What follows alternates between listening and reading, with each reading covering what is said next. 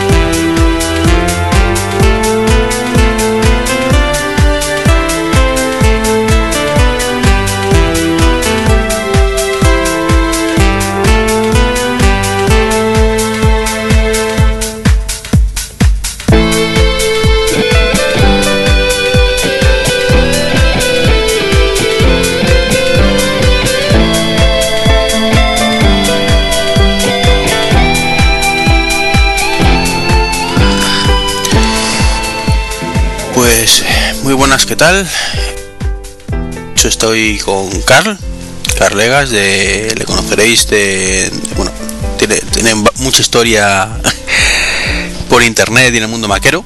Estuvo una temporadita en... ¿Cuál era la página que tenías tú? Maquinando. Correcto. Empecé con Maquinando, un proyecto hace tiempo de un blog y también podcast, en el cual grabé alrededor de 40 episodios, así que no me considero un novato en No, esto no, de los de, podcasts. de novato nada. Y de hecho lo que Carlos sabe que eh, los que escucháis este podcast sabéis que tuve una larga época donde conseguí grabar semanalmente y en cada semana pues invitaba a alguien para, para- o casi siempre para que no fuera muy aburrido. Y Carl le tenía ahí en la lista, lo que pasa es que nunca llegué a poder invitarle por problemas de agenda. De hecho, ni, ni pude decírselo, con lo cual es novedad para él ahora mismo también. Así que bueno, de una conversación de, de G-Talk de hace un par de semanas, pues bueno, hemos conseguido quedar para grabar en horas un poco malas para todos debido a, a la diferencia horaria, pero bueno, es lo que hay. Porque en España ahora mismo son las 7 y media de la mañana y en California debe ser como las 11 y media de la noche. dos, diez y media. 10 y media. Pensaba que era un poco más tarde. Bueno, todavía tienes que aguantar aquí, no, no hay tanto sueño entonces. Bueno, pues Carl, cuéntanos un poco de ti. Pa- Aparte de maquinando, ¿qué más tienes entre manos? Para que la gente te conozca un poquito más. Sí, bueno, eh, recientemente eh, había dejado el, el- lo de escribir en blog, pero creé mi propio blog personal eh, llamado One More Thing, tomando la frase de Steve Jobs en las eh, conferencias que hacía, dando la sorpresa. Bueno, yo también eh, voy a dar la sorpresa con ese blog y estoy poco a poco retomando el gustillo para escribir sobre la tecnología. Eh, este blog eh, lo tengo en, en Tumblr, entonces se hace mucho más fácil el poder escribir y postear a cual- a- desde cualquier dispositivo. Mm, de ahí he estado colaborando con y charlas podcast eh, en unas últimas entregas hablando acerca de las nuevas tecnologías y me dedico todavía a- al mundo de Apple soy fiel a, la manzana y estoy explorando eh, nuevas tecnologías en lo que tiene que ver con almacenamiento y el desarrollo de sitios web. Porque además eres uno de los privilegiados que trabaja 100% Apple, ¿no? En tu trabajo.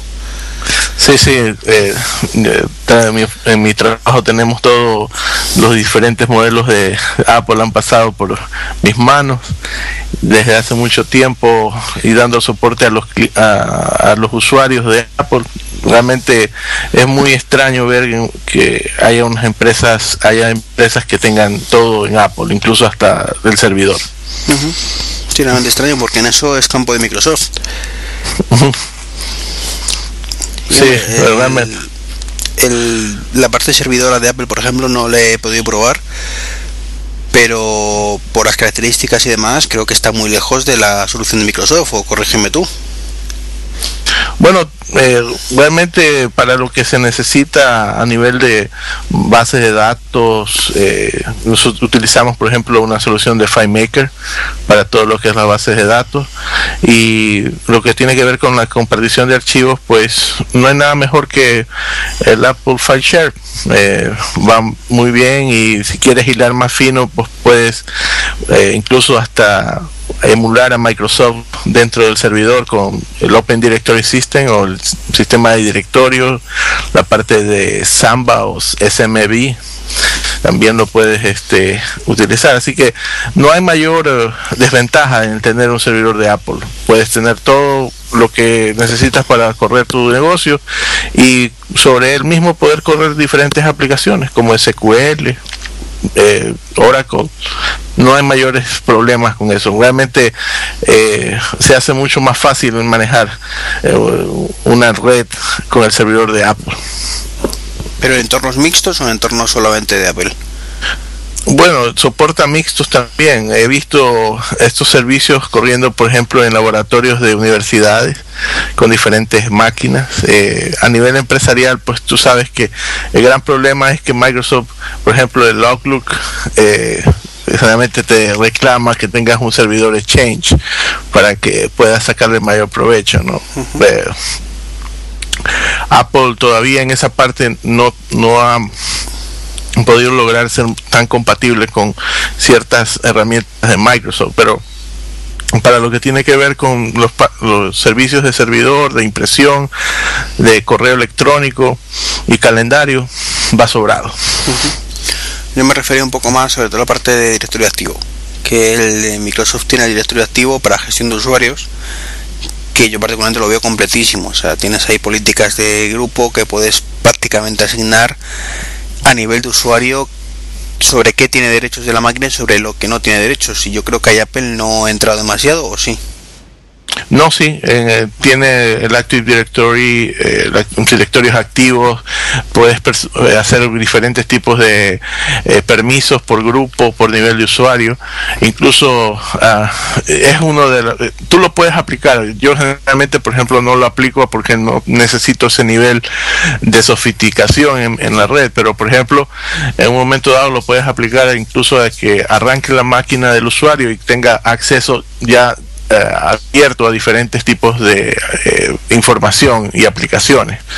Eh, y en esa parte no está tan publicitada, pero sí la tiene muy desarrollada. Y creo que con la próxima versión de Mountain Lion espero que sea un paso mucho más adelante en lo que tiene que ver con esa parte de directorios activos. No, quizás, claro, yo como digo, me quedo en la publicidad y ahí quizás no. claro, no, no, he podido, como digo, probarlo bien. Bueno, pues si te parece que esto ha sido un poco off topic, ya que ha surgido, eh, empezamos con el guioncillo que teníamos ahí previsto, que tenemos unas cuantas cosillas para hablar. Adelante. Eh, bueno, ¿te ha llegado el termostato de, Tony, de este Tony Fadel, Nest? ¿Te ha llegado, lo has pedido o lo has visto en las tiendas físicas? Porque por lo visto en Estados Unidos desde hace un par de semanas y ya se está vendiendo. Sí, bueno, eh, realmente eh, este tipo de dispositivos le viene muy bien, pero eh, te debo recordar que muchas de las casas este, no tienen un sistema de aire acondicionado central, cosas así. Realmente eh, no es algo muy popular que se vaya a implementar. Y con el precio que tiene pues me imagino que eh, lo van a estar pensando mucho antes de eh, poderlo aplicar. Pero creo que es una opción. Actualmente en lo que tiene que ver con eh, sistemas de, de, cable, de la información de cable, te están ofreciendo el que puedas tener tu casa este, sensorizada. Es decir, desde que desde una aplicación remota puedas ah, monitorizar las luces, lo que tiene que ver con el aire acondicionado, cuando lo quieres encender, cuando lo quieres tener listo para cuando llegues a la casa esté fresca. Eh, diferentes opciones, eso ya lo están ofreciendo a nivel de los proveedores de internet. Le llaman eh, casa inteligente, por ejemplo, en uno de los proveedores. Entonces, yo creo que estas opciones pues vienen bien porque eh, te permiten tener mayor acceso a hacer diferentes cosas, ¿no? Ya eh, en todos hogares tiene casi acceso a internet en Estados Unidos, eh, una gran mayoría, y ya lo que falta es poder conectar las aplicaciones con los sistemas principales de, de, la casa, ¿no? Además ahora con los Smart TV supongo que habrá aplicaciones también específicas, ¿no? Para o que saldrán aplicaciones en algún momento dado con estos fines. Sí, eh, en los que tiene que ver con los Smart TV, pues hay incluso con los mismos proveedores de cable te ponen una caja que a veces tiene ya todo ese tipo de servicio. Yo me imagino que eh, tiene que de ley tener algún tipo de comunicación a través de la internet eh, con la caja del cable para todos esos sensores, esos monitores, pues estén conectados a, la red. Entonces, bueno, deduzco que tú no has comprado el de Tony Fadel entonces. bueno, no todavía, pero ya te digo, es eh, algo de que hay que pensárselo, ¿no? Ah, eh, es algo, que, que, puede ser útil eh, cuando tú lo necesites en un momento que pases mucho tiempo fuera de la casa. Eh, pero no, no lo compras. Es que son 250 dólares, que no es, no es barato precisamente. Así es. ¿Pero has podido trastear con él en alguna Apple Store o no has llegado a, a ir ni siquiera a verlo? No, no lo he llegado a ver. Y no creo que, es decir, lo tengan tanto en la Apple Store como como funcionando o, algo por el estilo. ¿no? No, he visto ese tipo de publicidad. Creo que esto más lo han desarrollado como una especie de experimento auspiciado por Apple, pero vamos a ver qué otras cosas pueden traer más adelante. Tiempo al tiempo.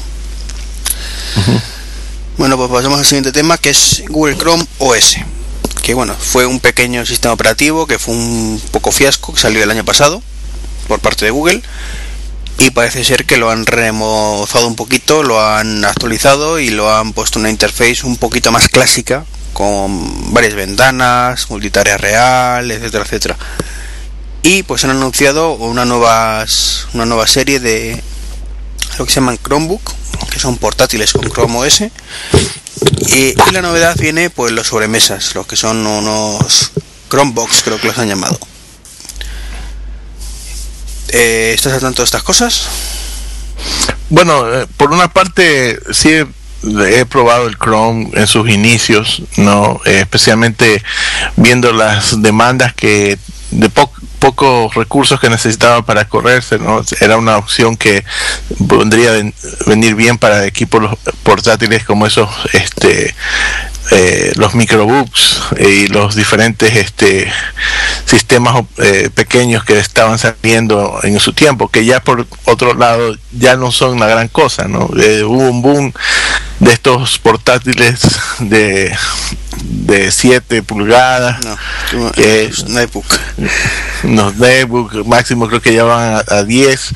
Entonces, este realmente ahora ya no ves eh, con la baja de los precios en los equipos de, de, mayor eh, tamaño, realmente eh, no, no hace sentido mucho el comprar un, un sistema tan reducido pero ojalá que pueda tener mayores opciones. Yo tuve un, eh, una aplicación eh, de parte de Google Chrome en el Google TV y eh, eso corría una adaptación del Google Chrome ese Google TV era para un multimedia center y lo estuve probando, funcionaba eh, muy bien, pero el gran problema era que no lo estaban actualizando. Últimamente sacaron una última actualización, creo que eh, un poco antes que el Google Chrome eh, se fuera actualizado, pero creo que también está un poco limitado por el,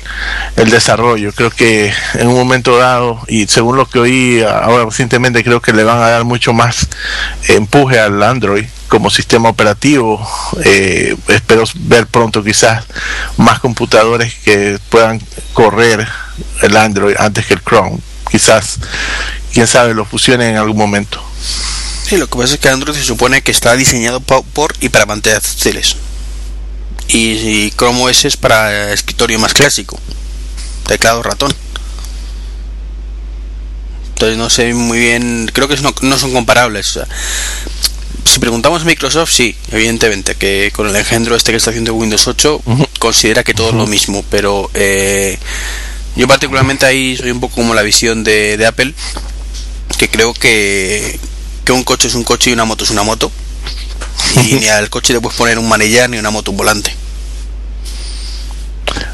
vamos a ver qué pasa, porque yo te digo, no, eh, recientemente oí la, eh, la conferencia de Google que hizo sobre los Google Maps y ellos están hablando mucho acerca de desarrollo de Android como parte del sistema operativo. Incluso eh, han sacado, tú sabes, porque el, clásico carrito donde este, eh, fotografían todos los, los mapas y detallan eso, pues han sacado alrededor del tiempo, pues eh, bicicletas, triciclos para hacer eso. Y ahora último han sacado un Street Viewer Tracker, eh, que es como una mochila con lo, en la cual se ponen eh, todo eh, las baterías, el, microcomputador y encima de la cabeza aparece como la gran bola esta con las cámaras para fotografiar. Y entonces estos señores pues lo van llevando pues por los diferentes lugares que no son tan accesibles como los parques eh, nacionales, diferentes montañas.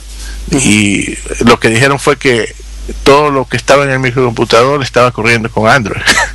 digo, bueno, me llamó un poco la atención por lo que tú decías, Es un sistema supuestamente que es más táctil, pero bueno, no sé qué tendrán en, ese computador. Capaz que es algo táctil. Es como todo. Eh, si coge Google y a todo lo llama Android, entonces sí.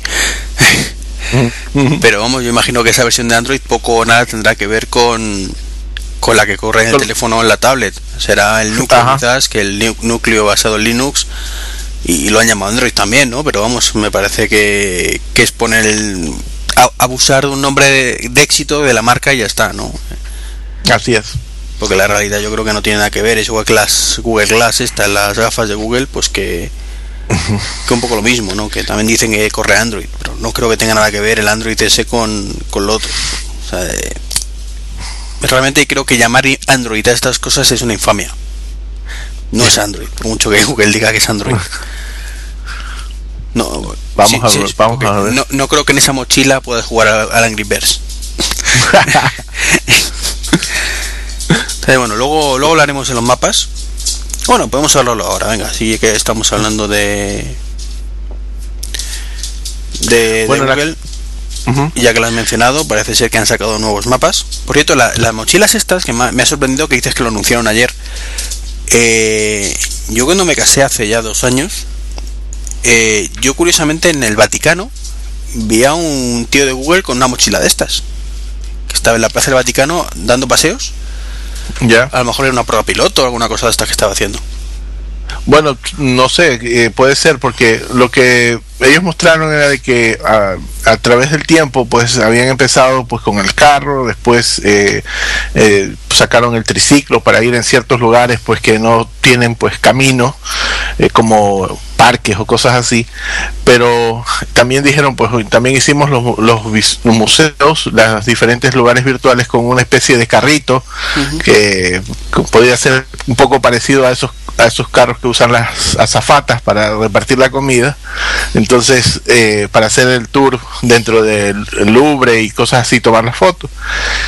Y ahora dicen que tienen esto, incluso pues mostraron en vivo cómo funcionaba eso, se puso el tipo la mochila, eh, un equipito un poco pesado, ¿no? Pero supuestamente pues con eso este, van a poder, eh, o ya lo hacen, de, de hecho ir como por ejemplo esquiando por los Alpes, haciendo las tomas, eh, haciendo eh, los diferentes lugares como Yellowstone, los cuales hacer la parte de fotografía y vamos a ver ¿no? si capaz era un prototipo el que tuviste porque eh, estos de Google parece que han estado trabajando durante mucho tiempo en lo nuevo que están sacando que son los mapas en tres dimensiones que realmente me quedé impresionado por lo que eh, han mapeado todas las ciudades más importantes eh, y tú puedes ver que puedes hacer una vista aérea eh, en tres dimensiones, viendo todas las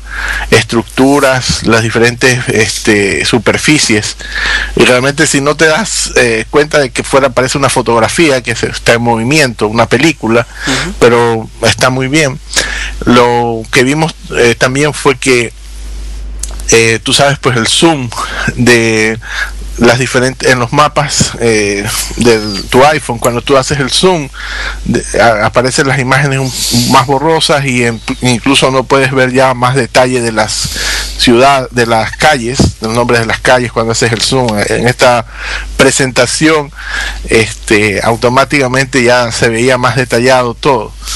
Y una cosa que me, llamó mucho la atención fue que eh, la presentación la hicieron con una tablet de Motorola eh, eh, y, hablaron de que todos estos programas de, de 3D iban a ir apareciendo con el tiempo en las diferentes plataformas y dispositivos. Entonces, no sé, quizás uh, después de que sepamos a ciencia cierta si el nuevo sistema operativo de el iOS 6 va a utilizar sus propios mapas, pues quizás ya no tengamos el soporte de Google en muchos de los aplicativos de, del nuevo sistema operativo de, de iPhone y de iPad. lo que pasa es que esos supuestos nuevos mapas sustituirán la aplicación oficial del sistema operativo, pero digo yo que seguiremos teniendo la versión de Google Earth y incluso una versión de Google Maps que nos podamos bajar de App Store, espero. Yo, yo también creo que sí, puede ser que sí, incluso ya está hablando de que los mapas pues puedan, van a poder ser eh, por defecto vistos offline, no necesariamente estar actualizando conectado en a la internet para poder ver las diferentes resoluciones. Ojalá que sea así y que pronto nos den la sorpresa de estas nuevas aplicaciones. Entonces tú, eh, yo la, la, presentación de Google no la he visto, he visto fotos únicamente y un par de vídeos que de presentación, pero no de la propia presentación en sí. Y hombre, tiene muy buena pinta y la verdad es que supuestamente eso es lo que se rumorea que Apple va a presentar como mapas propios. sí, bueno, me eh, con mucho, mucho 3D, mucho efecto fotorrealista realmente sí, ahí en esa parte pues vamos a ver qué calidad es lo que van a poder ofrecer. Tú sabes que Google tiene muchos recursos a su disposición y pues el que actualice más pronto y que tenga eh, mayor tecnología en ese aspecto pues quizás va a llevar la ventaja, ¿no? Ojalá. Apple muchas veces nos ha dado cosas que son muy buenas, pero otras veces nos ha sustituido con cosas que realmente no se, no se equiparan a lo que puede ofrecer. Ahí está el caso del PIN, que recientemente este, lo, lo, han dejado como en el, en el olvido, ¿no? Sí, bueno. PIN me preocupa menos porque eh, o lo usas o lo utilizas, ¿no? Pasas de él y ya está, lo, lo ignoras y, y, fin del problema pero desgraciadamente o por suerte los mapas es algo que se utiliza muchísimo, ya no solo en la aplicación oficial, sino en todas las aplicaciones. Eh, hay una API que tira de mapas y que automáticamente digo yo que con este cambio, si es que presentan nuevos mapas, que es lo que se rumorea, que a saber si es cierto o no, todas esas aplicaciones automáticamente pasarán de depender de Google Maps a, los mapas de, de Apple. Y es un poco lo que dices tú, el miedo que me da de que a ver qué es lo que presentan y si está a la altura, ¿no? Porque Google Maps lleva muchos años eh, a sus espaldas eh, con una calidad más que aceptable, mejoras constantes y, hombre, tienen unos mapas que creo que, hombre, es por zonas, depende de la zona, pero están bastante bien actualizados. Entonces, eh, yo digo siempre lo mismo, evidentemente para Estados Unidos va a estar todo genial lo que saque Apple seguro que está genial, pero no tengo tan claro que si nos vamos a otros países como por ejemplo España, estén a la altura también de, Google. Así es, esta parte es la que tendremos que ver. Y todavía eh, creo que después de la conferencia pues todavía faltará mucho más tiempo para verlo. no, sé si... Yo añadiría también a esa lista de, de Pink el tema de reconocimiento de caras de, de iPhoto, que es malísimo. Que nos lo vendan como una maravilla, es malísimo. Ya, yo hace tiempo que lo dejé de utilizar por esa misma razón. ¿Para qué perder el tiempo? Sí, lo, lo han dejado abandonado. O sea, en la presentación es que hacen es genial, ¿no? Porque ponen fotos que están perfectamente diferenciadas a las personas y es imposible que se equivoque. Pero el funcionamiento deja mucho que desear y encima es que no lo han mejorado. Con, llevan tres años con ello y no lo han mejorado ni un poquito. Y sin embargo, el reconocimiento facial de Google en, en, casa, es buenísimo. Es asombroso. Yo, yo prefiero hacer eso, lo subo todas las fotos a, a mi Picasa y ahí reconozca todas las que tengan que ver. Es que además no se equivoca, o sea, eh, te, mete fotos de menos quizás, pero no, te, no se equivoca, ¿no? Es raro que te diga que una persona es otra persona diferente. Ese aspecto es fantástico. Bueno, eh, volviendo a lo de que hemos divagado un poco, eh, no sé si has visto que el, el, el, Chromebox, la, la cajita de sobremesa, es sospechosamente parecida al Mac Mini. Y hay por ahí comentarios de otra vez que Apple que demandarle por copiar el diseño y demás. Pues yo vi una caja parecida con Samsung también que salió ahora esta semana, que eh, incluso la misma parte de la compuerta de, del fondo que tiene para acceder a la memoria era parecido. Sí, sí, eso me refería. ¿Eso, ¿Eso no era un Chromebox? ¿No era Samsung el que iba a sacar un Chromebox? Sí, Samsung. Ah, por eso. por eso. Yo creo que lo mismo no vas a. Que, que ese era el clon, digamos, del Mac Mini. Aquí estoy eh, viéndola. Eh, lamentablemente creo que Samsung pues sigue la pauta de, de llevar la misma forma de la competencia. Y realmente sí creo que por un lado el modelo de Samsung está un poco más este estilizado que el actual eh, Mac Mini pero de todas maneras eh, va copiando las mismas eh, ideas que tiene el Mac Mini, ¿no? Ojalá, eh, ¿qué precio? Eh, ¿No ha dicho qué precio va a salir este Chrome de eh, esto? Pues la verdad es que no lo sé. Creo que eran 250, 300 dólares. Pero no sé si lo han hecho anunciado oficialmente o son rumores. Ya, yo no veo tampoco aquí ningún precio. Es que quizás un poco caro para lo que ofrece, ¿no? Porque mm, por ese dinero poco más tienes ordenadores de verdad, llamémoslo de alguna manera. ¿Y qué aplicaciones serían las que correría ahí? Eh, ¿Tendrían que ser eh, hechas en, en, Android o es el sistema? No, son aplicaciones, las web apps estas, si tú te metes en Chrome OS, o sea, perdón, en Chrome directamente, las apps que te aparecen, los plugins y apps, pues ese estilo de aplicación. Que, ese es el gran problema. Que, que hombre, que no está mal pues pensado porque hay algunas aplicaciones que, que realmente hoy por hoy son ah, muy buenas. estándar. Son muy buenas en, en, una página web, si lo hacen bien el, el desarrollo. Y no tiene nada que envidiar a un escritorio, pero yo siempre he dicho que, que echo de menos un modo offline en condiciones. Pero bueno, ahora, ahora con el tema de Google Drive, por lo menos ya habrá un gestor de ficheros de tus archivos offline y cosas así, pero bueno, hay que, hay que ver cómo va. Bueno, realmente es una otra alternativa más. Vamos a ver si si despega un poco, al menos como una alternativa para las oficinas, si es una opción viable para reemplazar un poco de las aplicaciones de, de internet. En una oficina, sí, sí, en una oficina sí, que sacan un cliente web, que digo yo que existirá o, o va a existir, por ejemplo, de, de VMware, pues para aquellas oficinas donde trabajan con máquinas virtuales, pues puede servir como 100 cliente avanzado. Puede estar muy bien, pero bueno, habrá que verlo, habrá que ver cómo evoluciona. Bueno, recientemente salió también la noticia de que Google compró Quick Office, ¿no? pues obviamente es para el entorno iOS, pero quizás podrían copiar algo para hacer en Google Chrome alguna app, quién sabe. Vamos a ver qué sucede, pero una buena adquisición. y como, como, como dije el otro día, me da un poco de miedito también. Sobre todo porque yo compré eh, el, el, programa este, no, no, me, no me sale el nombre, ahora mismo acaba de decir. Quick, Office. Sí, perdón. Eh, lo compré precisamente por su compatibilidad con Dropbox. Y ahora que ha sacado Google Drive, eh, me da miedo que quiten esa compatibilidad con Dropbox a favor de Google Drive. Debería ser compatible con ambos, pero mm, ya sabemos que las empresas a veces para fomentar sus productos escapan los de la competencia. Sí, eso puede ser. Y particularmente no me haría ninguna gracia porque he pagado yo ese programa, que no es precisamente barato, por esa compatibilidad con Dropbox. Si me la quitan, no sé yo si eso sería legal o no.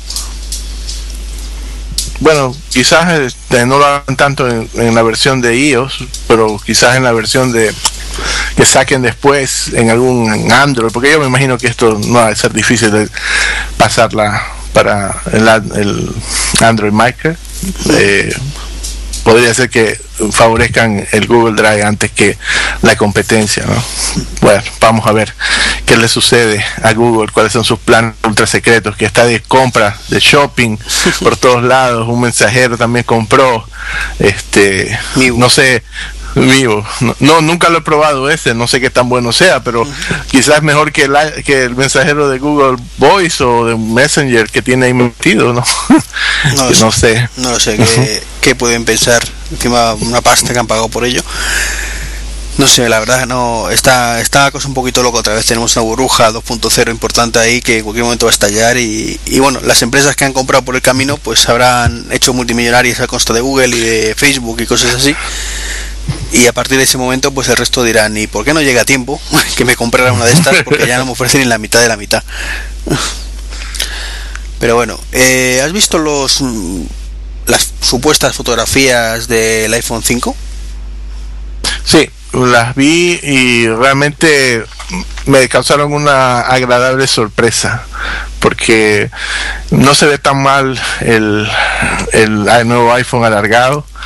Eh, parece que va a tener el, el dock, el, vamos a hacer mini dock, que realmente no sé si es que van a... Tú sabes que el dock actual tiene creo como 30 pins o algo así. Y, y, no sé, cada pin pues era para diferentes cosas, audio. Y con el paso del tiempo pues creo que uh, muchos de esos ya no se usan. Uh, entonces quizás este nuevo mini dock puede tener los mismos 30 como puede tener menos, quién sabe. Eh, por mi parte, yo creo que si, si lo trae, pues no es el mayor problema el, el, poder utilizar el cable. Yo, por ejemplo, ¿qué te digo yo? En mi carro tengo un cable que conecta el audio del, del sistema que a través de ese cable pues no es no es solamente un USB, tiene un USB y un puerto de audio. No sé por qué, pero eh, entonces va conectado al, iPhone por ese dock. Entonces, pues en el caso de que salga nuevo y me lo compre, obviamente voy a tener que comprar un adaptador o reemplazar ese cable. Y no sé cuánto rápido vaya a ser disponible ese nuevo adaptador. Pero eso por ese lado este puede causar algún inconveniente para eh, hablo de cuestiones que son mucho más difíciles de cambiar no tú no cambias el, el, sistema de estéreo de tu de coche de la noche a la mañana no yo creo que serán adaptadores sí puede ser que salgan adaptadores mucho más fácil que un cable para hacer eh, la transferencia. Pero de ahí el FaceTime que va a ser HD me parece muy bien, según lo que están diciendo. Obviamente el espacio que están ah, aumentando, no solo de la pantalla, me imagino que tiene que venir con mayor batería para esa esa pantalla y quizás vayas a tener una mayor performance en la duración de la batería. De ahí eh, han cambiado de posición la cámara, eh, también el flash entonces, creo que pues a comprar nuevos case, en el caso cuando ya, ojalá, otro de esos problemas es que no salen realmente los que uno quiere al, mismo tiempo, así que ah, hay que esperar. Recientemente compré uno eh, de Griffin, que supuestamente contra todo, eh, entonces es difícil a veces encontrar un buen case que te vaya a tus necesidades. Y, eh, espero que, que, esa parte del diseño pues este para mí va muy bien. No no lo veo mayor problema. No no es tan grande eh, está más alargado quizás este mucho más conveniente para eh, vi algunas imágenes que hacían el, la demostración de la pantalla pues creo que se va a ver mucho mejor. Los sitios webs que son un poco más grandes a la alargados que está que actualmente, ¿no? Mm, ojalá que eh, mantengan la la misma sistema para las aplicaciones y que no sea mayor trauma el poder eh, utilizar las aplicaciones viejas dentro de ese nuevo eh, hardware. En ese aspecto no hay problema. Lo que pasa es que, hombre, suponiendo que sea cierto que ese, esas fotos pertenecen a un iPhone, que no lo sabemos a ciencia cierta, eh, la parte trasera, por ejemplo, no me ha gustado nada. O sea, que sea una placa de, de, aluminio me parece perfecto, pero no que la parte de arriba y la de abajo pues siga siendo de cristal como una cosa medio camino que estéticamente creo que queda fatal. Otra cosa es cuando lo veamos en el dispositivo, ¿no? Que a lo mejor queda mucho mejor. Y que sea tan largo tampoco me ha hecho mucha gracia, pero por el tema del de que aumenta el tamaño y eso creo que no es bueno. Eh, hay espacio de sobra en, en, el iPhone actual, quizás para hacer un botón home un poquito más pequeño, mover la pantalla hacia abajo, que subiera hacia arriba el altavoz y la cámara. Hombre, que hay que, meter todo ahí dentro, evidentemente, que a lo mejor no es tan sencillo eh, como puede aparecer, porque internamente pues no, no se puede, pero mm, que crezca el teléfono no me hace mucha ilusión. Y el diseño tampoco me entusiasma demasiado, por lo que he visto. De hecho, el, una de las cosas que me preocupa es que ha salido el rumor de que supuestamente eh, Jobs trabajó en ese iPhone 5.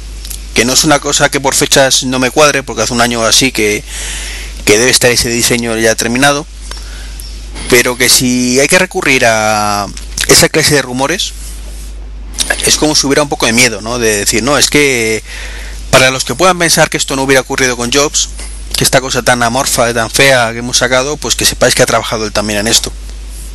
Para quitar un poco de, hierro al asunto y tranquilizar.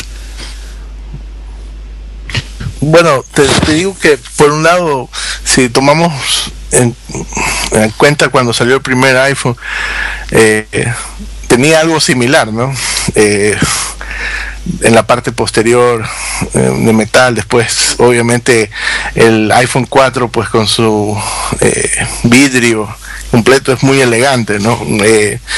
yo creo que en esa parte pues puede ser que ellos estén pensando que definitivamente pues no es algo que les vaya a ocasionar un mayor inconveniente al momento de promocionar el teléfono. Pero tú sabes, también hay que ver la parte de los costos, ¿no? no, eh, a mí no, no, no me parece mal que sea de aluminio la parte de atrás.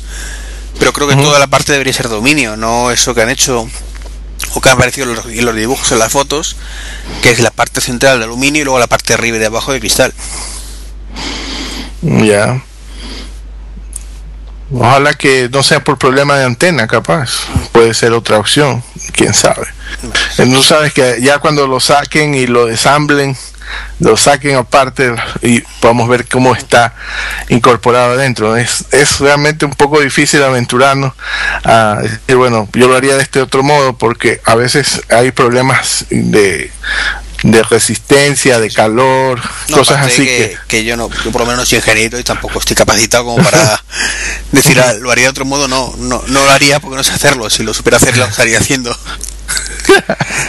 pero, pero bueno, esa es una opción, ¿no? Eh, pero de ahí también hay que ver que no han cambiado tanto el algunos eh, aventurados modelos que sacaron. En un momento dado pues volvían a ser un poco más estilizados eh, curvilíneo cosas así no pero ah, realmente creo que por ese lado pues mantienen un poco la, la estética de los viejos iPhone 4 eh, creo que eso le marca una gran diferencia con lo que hay en el mercado actualmente no no no sé normalmente no me gustan mucho los teléfonos de Samsung de LG eh, como están hechos no mm, bueno vamos a ver qué, qué es lo que pueden este de aquí hasta que sale eh, mejorarse no pero eh, internamente creo que lo que va a traer pues un procesador nadie sabe todavía cuál será pero ojalá que sea una nueva versión de procesador, ¿no? Ojalá esta vez sí traiga algo que sea mucho más eh, potente y que permita hacer pues muchas más eh, procesos dentro del iPhone. Mm, pues sí, veremos a ver. De ahí el, un poco trayendo la, la idea del sistema operativo, pues ahí parece que eh, los rumores están más que candentes, ¿no? Hablando de qué es lo que va a traer, el sistema de notificaciones, eh, que va a cambiar, va a ser un poco parecido a lo que tiene actualmente el Mountain Lion para que no te interrumpan. Eh, también lo que va a incorporar quizás el Facebook, así como lo hacía con el Twitter, quién sabe. Son cosas así, niñeces, ¿no? Rumores pero lo que sí creo que el sistema operativo puede cambiar un poco la forma en la cual las aplicaciones se han estado desarrollando. Vamos a ver, eh, vi los primeros este, carteles en el Moscone Center donde va a ser la conferencia y le están dando mucho énfasis a la parte de, aplicaciones, están eh, promoviendo mucho más eso que el aparato, ¿no? O, que la tecnología, ¿no? Vamos a ver qué es lo que sale. Yo creo que esta eh, conferencia va a ser muy, muy excitante con las nuevas eh, productos que van a mostrar, no solamente en la parte de software, sino también en la de hardware. ¿Pero tú tienes esperanzas de que muestren hardware? Claro, eh, yo creo que ah, actualmente pues están sacando ya algunos este, fotos de las especificaciones de las nuevas MacBook que van a salir, que por fin, eh, si es que esto, yo al menos lo que yo vi no, no lo vi como si fuera algo hecho este, prefabricado, pues van a traer los procesadores Intel Ivy Bridge, eh, Bridge eh, pero lo que más me llamó la atención es que ya por fin van a incorporar supuestamente el USB 3.0. Sí, por fin. Que, que eso es un gran avance porque realmente Thunderbolt yo no lo veía que vaya a poder tener algún dispositivo en eso en el corto plazo. Tengo USB 3.0 en diferentes eh, sistemas de, almacenamiento, discos duros, externos, cosas así, y realmente no las puedo aprovechar a velocidad porque no no lo he incorporado. Si le incorpora esa parte y también este mejora la resolución de la pantalla al parecer la resolución de la pantalla de al sacarnos de un modelo de MacBook de 13 pulgadas va a ser mayor que la de la iMac 27 pulgadas. Mm, no, va a ser la misma, eh, la misma, no creo que no va a ser mucho más. la rumoreada Retina Display creo que en esos en esas filtraciones eh, han dicho que no iba a haber retina display. No, no, no estoy hablando de la retina display, sino la resolución de, mira, decía que la resolución que tiene el, el monitor de 15, perdón, el monitor de 13 que estaba por aquí era de 2000, mm, ¿dónde estamos? Aquí decía como dos mil y pico, era un poco mayor la resolución de píxeles que la del iMac de 27, pero no, nada pues como no va a tener retina display, no, no se quita el, el CD drive o el DVD drive, no se quita el disco duro a, a, un estado sólido, no se pone eso, esa parte de ahí no va a aparecer, al menos en estos modelos que son de 13 pulgadas, no sé si en los de 15 pues estarían haciendo algo diferente, pero aquí no, no se ve que, que vaya. Pero la otra parte que hablan de una tarjeta Intel HD, lo cual no me gusta mucho porque andábamos con es esta es la parte que no me gusta, que las tarjetas de video las cambian de, Nvidia, se van a ATI, se van a Intel, de un, monto para el otro. Y cuando acuerdo los juegos ya no corren en, ciertas tarjetas. Y luego sacan funcionalidades que dicen, esto solo funciona en esta tarjeta, ya te funden. y ya no, pues entonces, y como tú sabes, estas tarjetas Intel no son las más estándares del, del mercado, como las precisamente. Ya. Entonces, eso es un problema, pero eh, ya te digo que ojalá eh, salga con estos puertos USB 3.0. Yo sí me compraría una, estoy por comprarme una. Y si sale como, como una de 13 así, perfecto. Vamos a ver si es que hay un cambio en la MacBook Air, en lo que tiene que ver con la capacidad con con eso me conformo y que tenga USB 3.0. Ahí me pondría a pensar cuál, cuál modelo comprar. Yo estoy esperando a ver si sacan la nueva Share con, con 3.0 y un poquito más de RAM, porque es que como no puedes ampliarlo después, 4 GB creo que, que, es un poco escaso hoy en día. Ya sí, va justo con, con lo que vaya a salir. No, no, no te ofrece mucho para, para dónde ir. Y bueno, espero que, que los anuncien. Eh, ahí también eh, está hablando de un MacBook, de un Mac Pro, pero realmente ese sistema pues no es para el común de los mortales, eh, no, no, es mucha. Yo sí en algún momento esperaba de que pudiera haber una actualización del Mac Mini, ojalá que más adelante la saquen, no está previsto quizás que la anuncien aquí, pero si ya se cambia un poco el hardware de los procesadores, pues es obvio de que quizás para octubre o septiembre eh, salgan nuevas versiones en lo que tiene que ver con eh, los Mac Mini y las iMac. Sí, en eso mm, estoy de acuerdo que quizás todo esta semana va a ser difícil.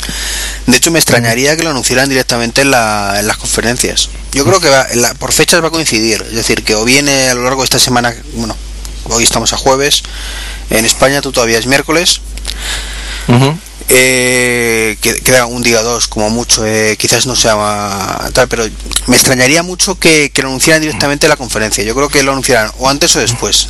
Los Mac Mini de forma o sea perdón los los MacBook de forma de actualización silenciosa. Que cerrarán la página web lo abrirán y ya está. Igual que por ejemplo eh, el tema del iPhone ¿Tú crees que van a anunciar el iPhone? Porque yo creo que si no es algo que salga inmediatamente, que estaría muy bien. Eh, si el iPhone 5 va a salir en octubre como, se rumorea, no van a decir nada en el WWDC. Anunciarán iOS 6, pero nada más. Yo creo que también no, no creo que saquen el hardware eh, automáticamente eh, ese mismo la presentación que vayan a hacer es solamente para el sistema operativo. Eh, y realmente está la expectativa, siempre lo han manejado un poco así, ¿no? Sería bastante inusual que hablaran de, de, un teléfono que no va a estar disponible sino hasta septiembre.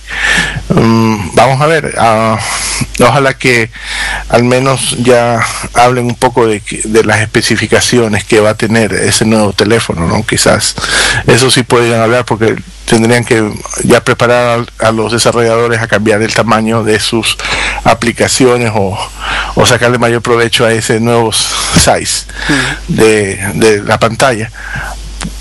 Eh, algo que sí me está llamando un poco la atención y que no tiene mucho que ver con el, el, Worldwide Conference, pero que va a suceder uh, durante este mes y a partir del 1 de julio, es que um, unas empresas que están ligadas con Spring, que son como, eh, ¿cómo le llaman en España? Los que, Pepefon, este, ah, OMV, operadores virtuales. Operadores estos operadores eso, estos operadores de juegos virtuales para Spring, hay dos que uno se llama Cricket y el otro se llama Virgin Mobile, han anunciado que van a sacar eh, iPhone 4 y 4S prepago. Lo malo es que pues eh, estos de Sprint pues no funcionan en la tecnología GSM sino CDMA, así que no va a haber la mayor migración de los eh, usuarios de AT&T que es el proveedor de GSM aquí en, mayor en Estados Unidos porque por hardware no va a poder cambiar pero eh, va a poder los 4 los 4S son universales funcionan dando CDMA como en como GSM. Sí, pero lo creo que la parte de GSM no sé si es que la tienen algún tipo de diferente banda o algo por el estilo. Yo no he visto, ah, no he oído al menos por aquí que alguien pase de un teléfono de, de CDMA 4S a, a AT&T. Creo que a nivel de, frecuencia lo tienen este cambiado para que no funcione con eh, las líneas de AT&T. Quizás funcione con las de T-Mobile, pero no con las AT&T. Supuestamente es para que funcione fuera eh, en el extranjero, en Europa, ¿no? Vamos a ver, no sé qué será la diferencia. Pero en todo caso, están hablando de unas tarifas de 55 dólares con llamadas y datos ilimitados, lo cual sí es una gran ventaja porque Ah, tomando en cuenta los mismos problemas que ustedes tienen de que cobertura y que la señal y cosas por el estilo, la velocidad, pues eh, está mucho más barato que actualmente lo que ofrece AT&T, ¿no? Y las mismas operadores oficiales, ¿no? Por un contrato y de dos años. Aquí en cambio pagas el valor del teléfono que ojalá sea eh, similar al que cuesta en Apple, ¿no? Comprarlo libre y y tienes un, un 4S eh, en condiciones, ¿no? Eh, es una opción más. Puede ser que en España no, no se da eso, ¿no? No te venden el teléfono los mismos operadores virtuales. Tú vienes con tu teléfono. Sí, normalmente sí. Hay algunas excepciones, pero lo, ahora mismo en España los que regalan o regalaban el teléfono son las grandes, las operadores de, como Telefónica y demás, y ya ni eso. Sea, ya ahora mismo creo que solo Orange es el que está arreglando teléfonos, el resto pues lo están subvencionando o, directamente no te lo, no te lo dan. Mm. Pues, ¿qué te parece si pasamos al último de los temas que teníamos, que eran algunos temitas de NAS que queríamos comentar?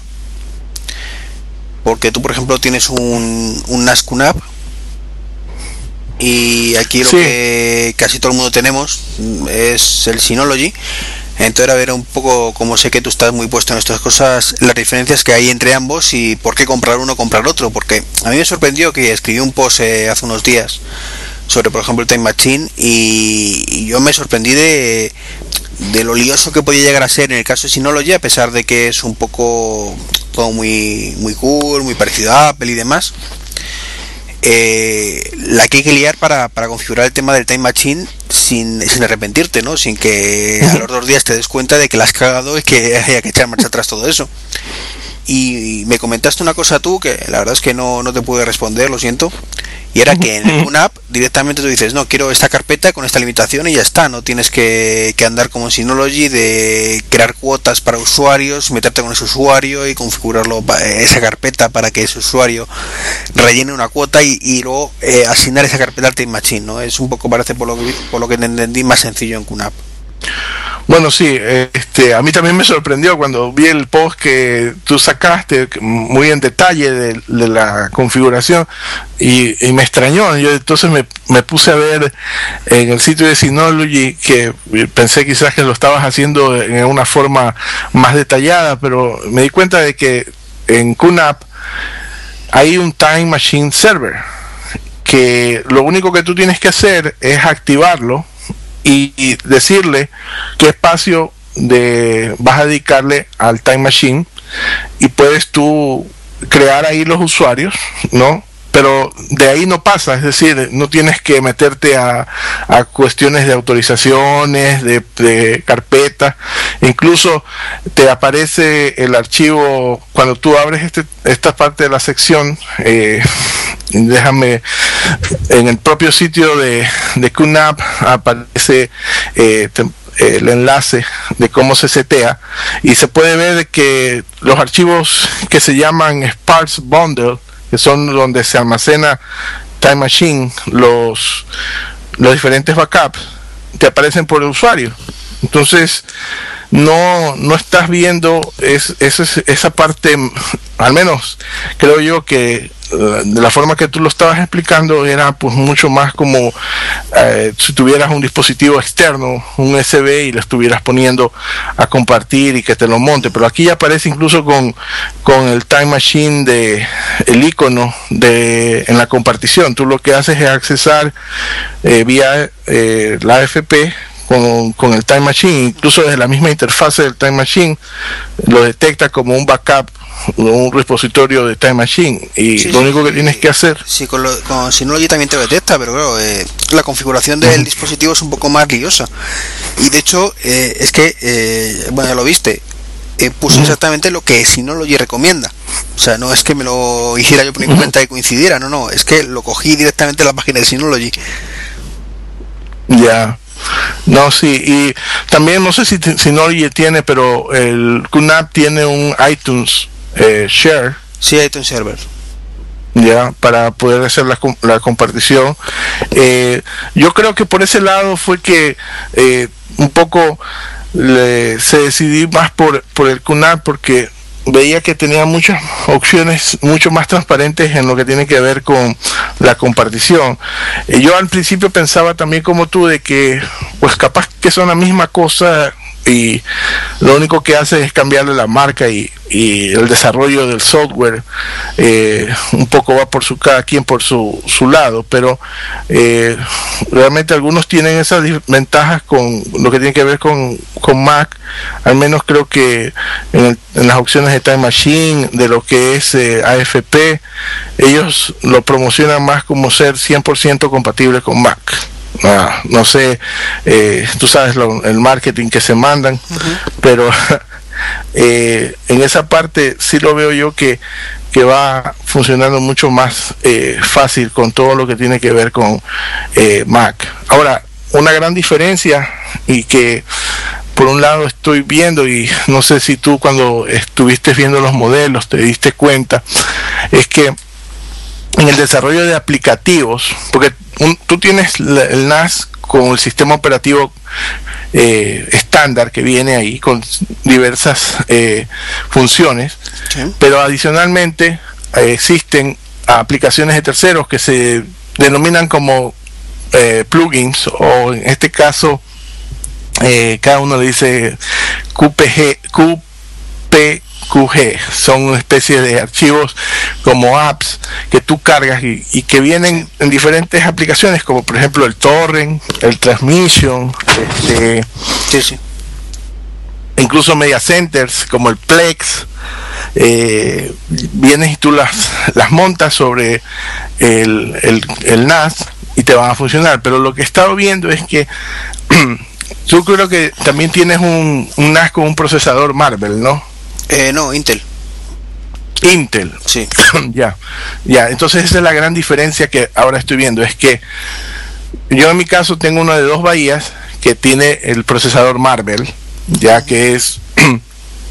y hay las aplicaciones para ese procesador y hay las aplicaciones de Intel. Es mejor, como en tu caso, si vas a hacer el gasto, que compres uno que tenga el procesador Intel. ¿Por qué? Porque las aplicaciones no se están desarrollando tanto para el, el viejo sistema Marvel.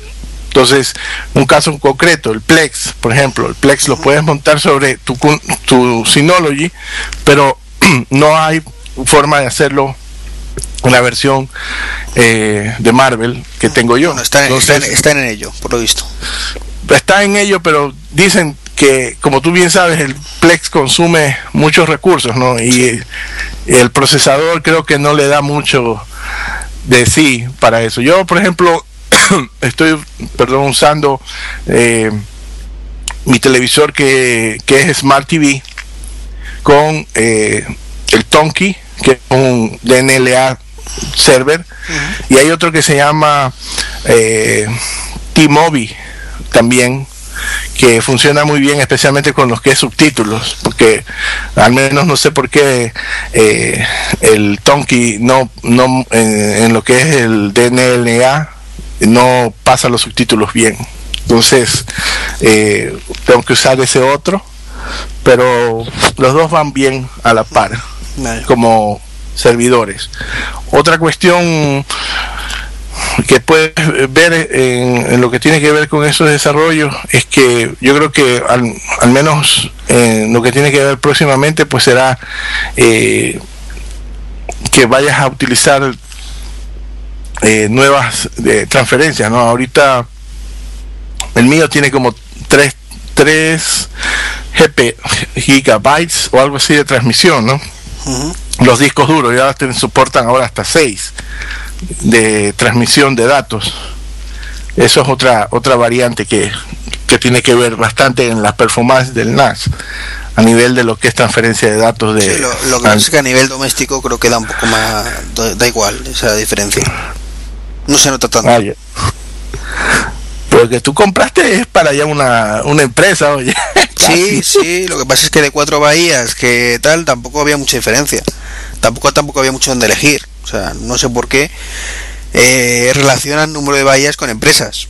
Pero la realidad es que yo lo quiero a nivel doméstico y, no encontré ninguno de cuatro bahías que me ofreciera lo mismo. Ya. Y tú actualmente lo, lo tienes este usando con torrent, con transmission, ¿qué lo que estás haciendo? El que viene por defecto, ¿cómo se llama ahora mismo? El Download Station. Download Station. Ya, por ejemplo, el Download Station no existe en el QNAP. No, no, es, no hay esa, esa cuestión para buscar los torrentes, hacer eso de, no hay. Esa es una gran diferencia, quizás una desventaja eh, en comparación con Synology, que, he oído que puedes hacer todo ese tipo de búsqueda. Eh, puedes instalar el Transmission o cualquier otro cliente de torrente que esté disponible, pero Transmission es más compatible con el con el Mac.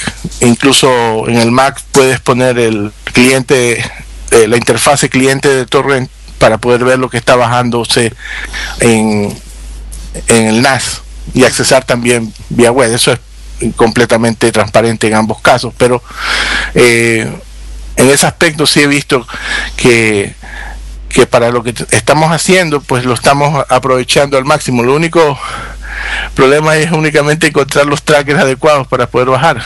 Y dentro de eso, no sé si tú tienes alguna otra pregunta o... No, era que me comentaste que querías hablar de diferencias entre descargar Internet Torrents y News Servers.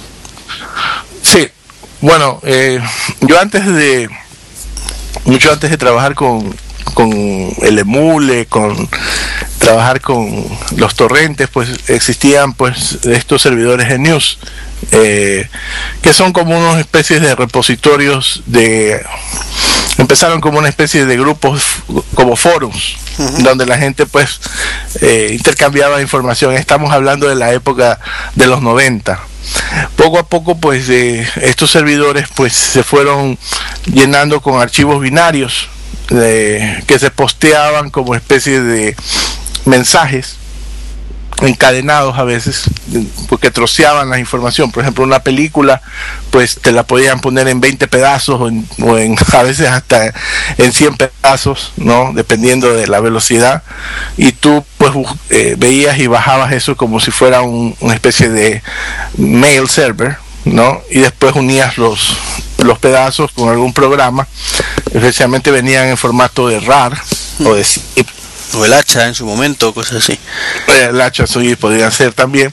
Entonces, este, pero el problema era de que eh, era muy difícil a veces de, existían los grupos categorizados, pues para diferentes cosas, pero a veces empezaban ya pues con la cuestión de que eh, los borraban o los prohibían empezaban a publicar en diferentes grupos diferentes información y tenías que estar atento a ver dónde aparecían las diferentes informaciones.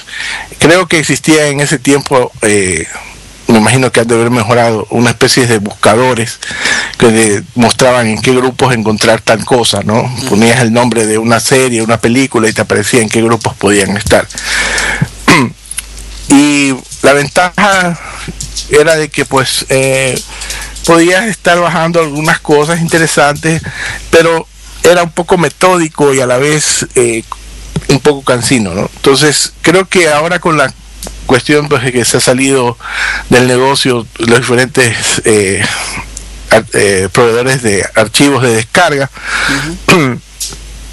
han, han vuelto a resurgir y algunos están hablando de que los servidores de, news o newsbeans eh, para poder bajar películas. Yo realmente eh, creo que es una opción si es que tienes un poco la paciencia de, de contratar algún servicio. Hay algunos servidores que tienes que pagar para poder mensualmente poder tener acceso a ellos y que la velocidad es un poco es aceptable, ¿no? Pero en comparación con los torrentes eh, y es mucho más fácil el poder trabajar con esto. Pero obviamente también está el problema de que los trackers no son muy comunes y y a veces es difícil poder acceder a algún buen tracker porque tienes que ser invitado y cuestiones así eso es lo que ¿verdad? eso es lo que en el por ejemplo en el Download Station aparece como NZB ¿no? NZB sí entonces el NZB es, es realmente es como un archivo CIDR ya pero no es que es donde está toda la información de dónde se ubican los archivos. Entonces tú cargas ese en el programa y él empieza a bajar. Realmente lo que hacían antes era publicar todos los los pedazos y te ponían un archivo que terminaba en ZB entonces ese es el que tenías que bajar como para que empiece a, a descargar todos los archivos antes tenías que marcarlos uno por uno, uno por uno, pero eh, con el NZB únicamente bajas eso y, y empiezas a descargar. Pero obviamente tienes que acceder a un servidor de news y la mayoría de los servidores de news buenos son de pago. Así que tienes que pagar para poder descargar.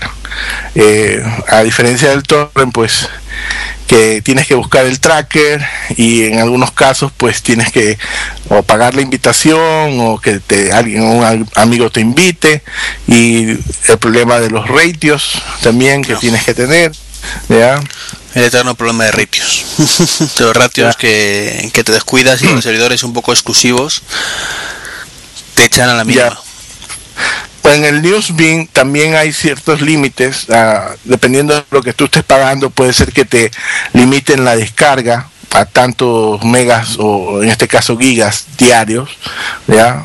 Porque a ellos tampoco les conviene que tú copes la conexión porque la estás compartiendo con mil personas más, por ejemplo, en un caso. Entonces, generalmente te dan una buena descarga, pero a veces te limitan por ese lado de cuánto es lo que puedes bajar.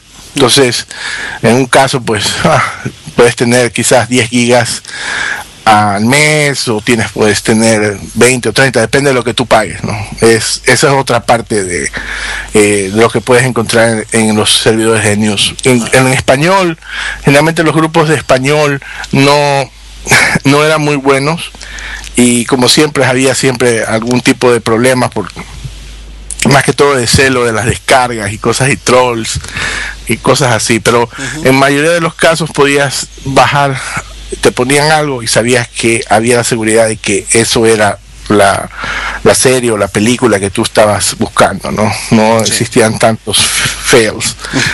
Y esa, esa es la parte. Ahora, si alguien conoce de, de algún sitio de news, pues que nos comenten en, el post del blog que tú vas a poner para que les podamos compartir un poco. Pero pues y eso, ahora, ahora recientemente estaba eh, utilizando yo eh, un sitio de tracker, el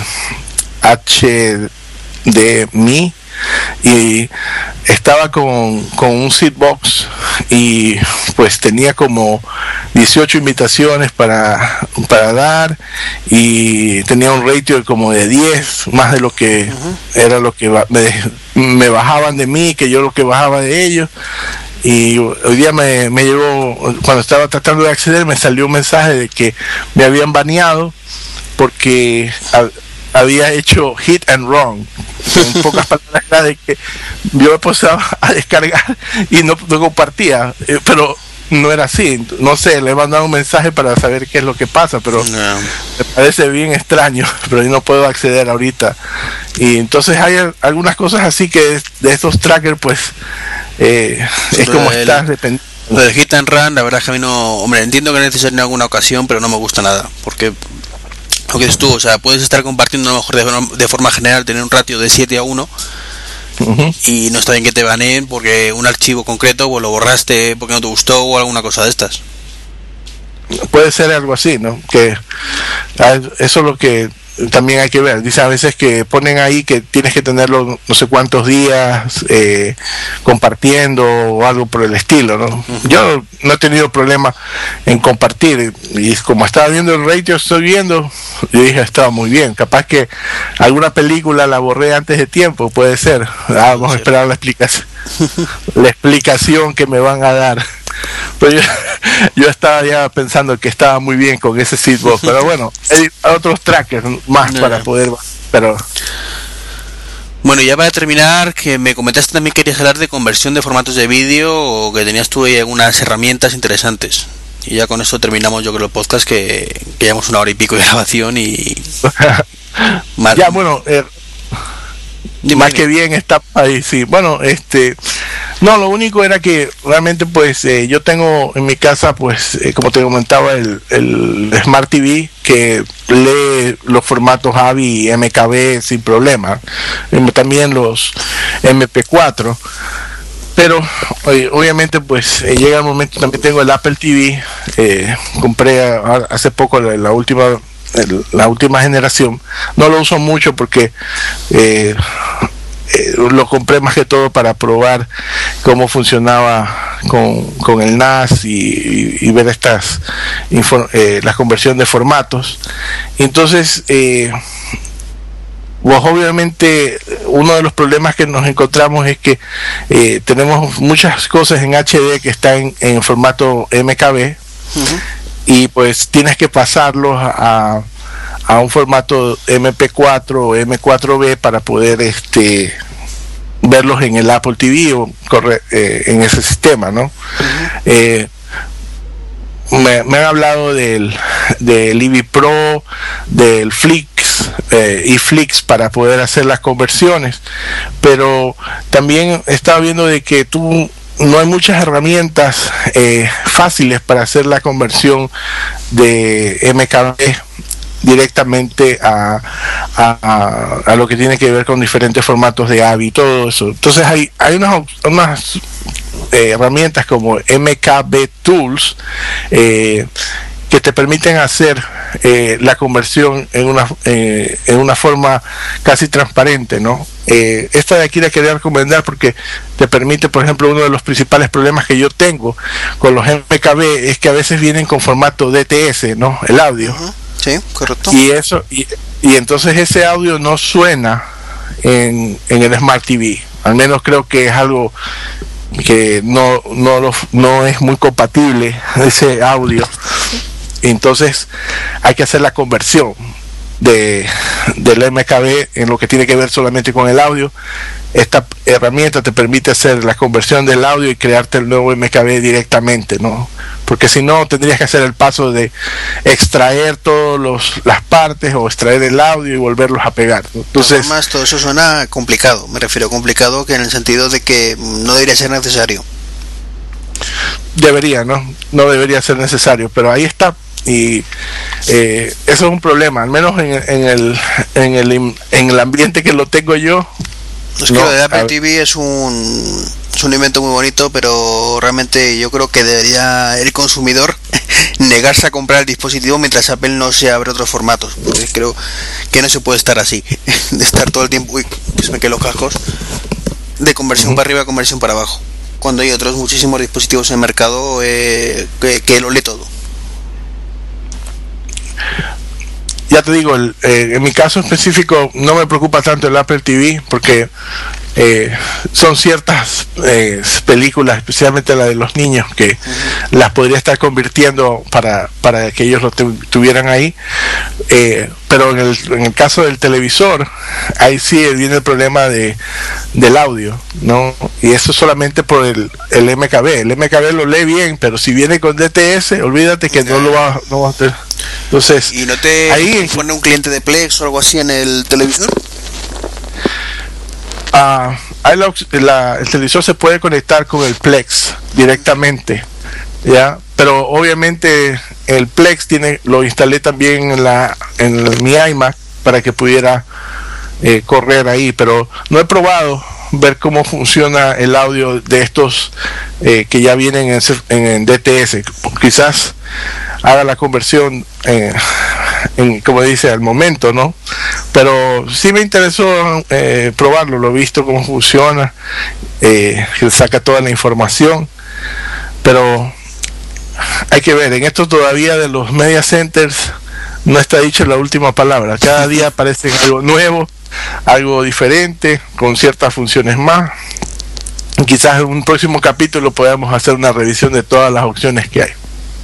La verdad es que cada día empezaron dos o tres, pero hay un montón de mola en el mercado que es un lío. Ya no sabes cuál, cuál es el bueno y cuál es el malo. Pues Carl, yo creo que con esto podemos dar por fin quitado el podcast, un podcast muy interesante. Eh, de una vez más, muchísimas gracias por tu participación. No, cuando quieras, eh, encantado de poder compartir contigo y tu audiencia eh, nuestras experiencias eh, y espero que, que, haya una segunda oportunidad. Sí, esperemos que sí. El, tema de buscar el hueco, porque claro, ha coincidido que yo estoy de vacaciones hoy y, puedo estar a estas horas grabando pero claro que coincidamos con las nueve horas de diferencia que hay es complicado pero es cuestión de, de buscar un huequillo en, o periodos vacacionales o alguna cosa de estas que, que sea más fácil para los dos eh, coincidir. Pero sí, que, el verano, el verano. sí, sí, es una opción. pues, Carl, ¿cómo contacta contigo la gente? Pues yo he dicho un poco de tu blog, pero tu Twitter, tu, tu correo, lo que, lo que tú quieras dar. Ya, este, en el sitio del blog es one more thing .in. Eh, mi Twitter es Carl Egas eh, con K. Y también me pueden enviar mails a eh, eh blog arroba eh, si desean hacer alguna observación, alguna pregunta, encantado yo puedo ayudarles. Y también estoy en el Google Plus como carlegas arroba gmail.com estáis en todas partes, ¿no? Entonces, por lo que Trato, trato. no al mismo tiempo, eso sí. en Facebook no, Facebook acá. pues una vez más, Carlos, muchísimas gracias y bueno, ya veremos el feedback de, la gente. Si quiere alguna preguntilla, alguna duda, pues que, lo lance en el post y a ver si lo podemos ayudar entre, entre todos. Y lo dicho, eh, un millón de gracias eh, perdona que te haya tenido despierto esta tan tarde, porque imagino que estarás deseando coger la cama. No hay problema. Y nada, gracias por invitarme. Nada, no, un placer. Y nos vemos en el siguiente podcast, que a ver si, si buscamos otro huequito. Ok. Saludos a Mitch. Seguro que nos escucha, sí. y nada, el resto ya sabéis, eh, la dirección del blog es trek23.com y, y, de correo electrónico si queréis consultar algo Twitter trek23 o como digo por correo trek23 arroba gmail.com hasta luego. Y con esto dejo de grabar ya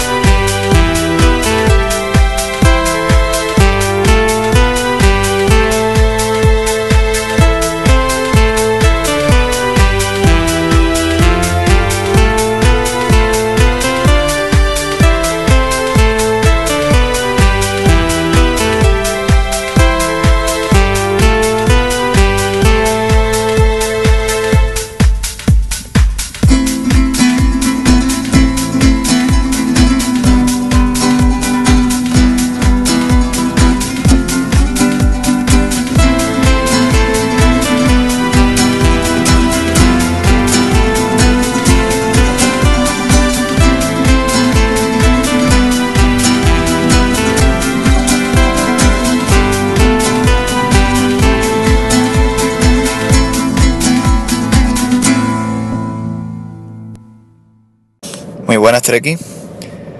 Eh, no he podido enviarte el, audio correo para, para el capítulo 100 del podcast porque la verdad es que no, no me he enterado, he estado unos días bastante desconectado del Twitter y, y no me he enterado, pero me hubiera gustado bastante habértelo, habértelo podido enviar y haber aparecido en, en tu podcast. Que la verdad que no pretendo con este correo que lo incluyas, eh, solamente es para comentártelo porque te iba a enviar un email, pero digo, bueno, ya que estoy, pues te envío, te envío una nota de voz del iPhone. Y nada, para decirte que tu podcast mm, me encanta, ¿no? Desde los, de los fijos estos que nada más que te lo vas ya lo tienes que escuchar. Lo sigo creo desde 2009, septiembre puede ser, cuando colaboraste con... O, o ellos colaboraron contigo, no recuerdo, eh, los, los chicos de, de Apple Live.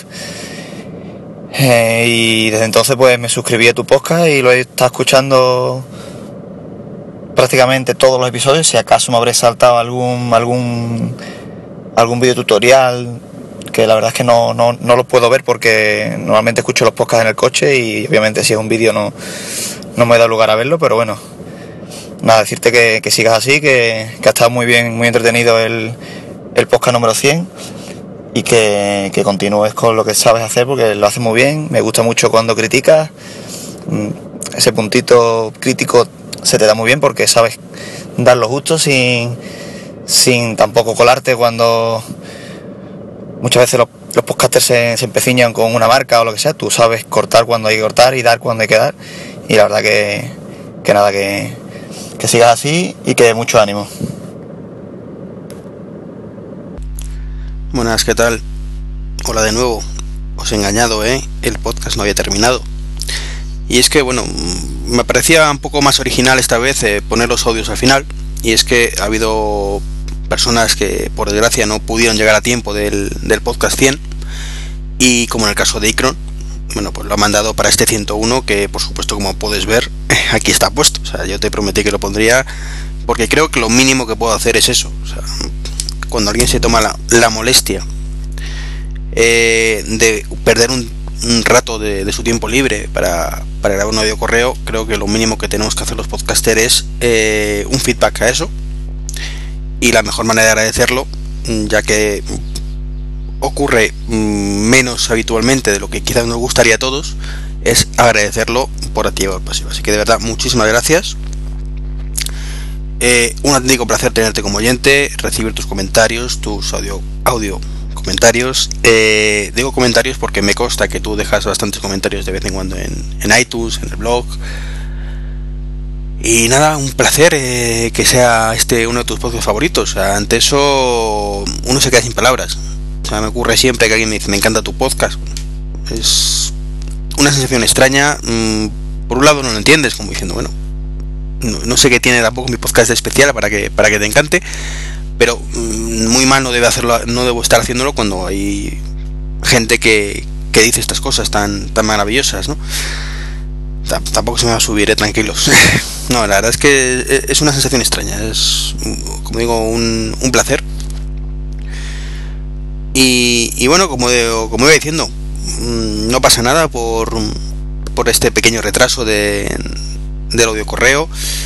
Eh, y, tengo más, tengo otro más. Eh, lo que pasa es que en esta ocasión quería, como digo, dejarlos para el final, ya que el, podcast cielo lo inicié con los audio correos, era un podcast especial y creo que debía ser eh, debía hacer algo original un poco con, con estos dos audio correos y era ponerlos al final en plan sorpresa no porque no quisiera que la gente lo los escuchara sino todo lo contrario que los oyentes más fieles que sois los que escucháis el podcast hasta el final eh, lo escuchéis también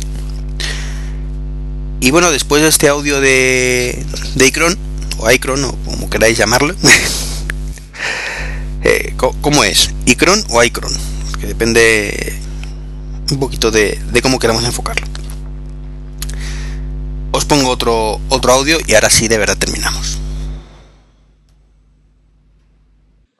Hola Iván, te envío este audio para felicitarte por tu podcast número 100. Eres un monstruo amigo. 100 podcasts, joder, ¿quién te lo diría, eh? Bueno, pero para mí este podcast, eh, que es el tuyo, es un poco especial. Y te diré por qué. Es el primer podcast tecnológico que me recomendaron que escuchara. Y así lo hice. Resultado que fue el primer podcast que incluí en mi biblioteca de iTunes. Y de esto hace ya más de dos años. Joder, ¿quién lo diría? Bueno, Iván, mm, te felicito de nuevo y continúa así, siendo imparcial y enseñándonos todo aquello que los demás podemos aprender de ti. Muchísimas gracias y te, bueno, te animo a que realices no, no 200 ni 300. A ver si por lo menos puedes llegar al podcast número 1000. Un abrazo y muchos saludos. Gracias.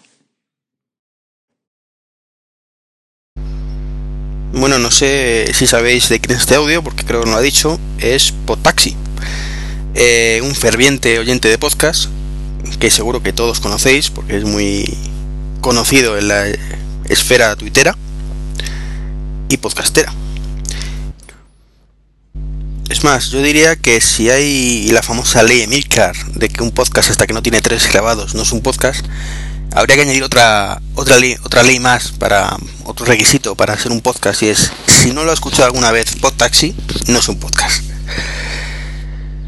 Así que Ignacio, muchísimas gracias a ti por este de correo. No tenía ni idea de que este podcast era el primero que escuchaste del ámbito tecnológico y, la verdad es que me ha sorprendido muchísimo cuando, cuando lo has comentado.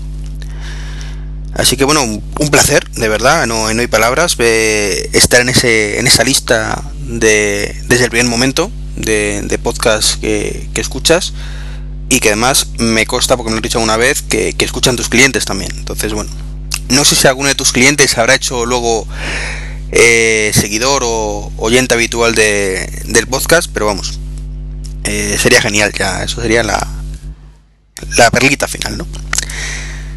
Eh, además creo que no has mandado audio correos anteriormente a ningún podcast, me parece. A lo mejor me equivoco. esto además lo, lo, hace todavía más especial, ¿no? Entonces, de verdad, muchísimas gracias. No, no, no te puedo decir otra cosa. Un millón de gracias. Eh, como dije en el podcast anterior y os digo a tanto a Icron como a ti, eh, espero seguir mm, una temporadita todavía, una larga temporada, no cansarme de esto de la grabación. Y, ya os digo que, si bien es cierto que hay veces que, te apetece más, otras que te apetece menos, eh, las ganas siempre están ahí, así que mientras esas ganas estén ahí no, no hay peligro. Bueno, ahora sí, os dejo ya, no, no os aburro más. Os pido disculpas, tengo que hacerlo porque estos últimos audios de, este podcast, no, no los que me habéis mandado, eh, mi parte, la que estoy, como la que estoy hablando ahora, eh, seguramente se escucha con un zumbido de fondo y no sé el motivo. La verdad es que no sé el motivo y normalmente suele ser porque esté el, el MacBook conectado a la corriente, pero en esta ocasión no es así. Entonces no, no sé qué habrá pasado. Eh, espero que no se repita y, espero averiguar la causa, sobre todo para, poder evitarla en futuras ocasiones. Y también pediros disculpas porque hubo muchísimos problemas de descargas por el podcast número 100 y anteriores. Y de hecho hay alguno todavía que está coleando que lo voy a intentar solucionar eh, pues según cuelgue este. El motivo eh, que PodTrack, la, el servicio web que utilizo para o utilizaba para, para controlar descargas, pues no sé qué pasa no redirige bien, no cuenta bien, no, no deja descargar. Eh, la verdad es que no sé qué pasará. Me he metido varias veces y no ponen nada y... Y hombre, a lo mejor no investigo lo suficiente, pero creo que el fallo suyo, lo tengo clarísimo, no... Más que nada porque si hasta antes de ayer, como quien dice, funcionaba perfectamente, no tiene por qué dejar de funcionar porque hayan hecho algo. Entonces, eh, viendo que esto continúa, dejo el servicio me quedo sin saber cuántas descargas hay, cosa que tampoco es muy importante. más que pues para un control personal de bueno, este, este gusta más, este gusta menos. Pero bueno, no me enrollo más. Eh, como digo, muchísimas gracias por los audios, muchísimas gracias a Carl por su compañía en este podcast número 101. Eh, os diría que nos vemos en el 102, pero antes, pues, por si no escucháis escenas de matrimonio, eh, os anuncio que tanto Mitch como yo, como alguien más, que todavía no sabemos quién, quién será, o quiénes serán, eh, haremos un seguimiento en directo de la Keynote del día 11. Estamos actualmente a día 8. Mm, quedan tres días, eh, lo anunciaremos por Twitter, eh, supongo que el domingo, el día 10. Entonces, bueno, si os animáis a escucharlo, bueno, pues nos escucharemos en esa, en esa keynote y, y si no, bueno, pues lo dicho en el 102. Un abrazo y hasta la próxima.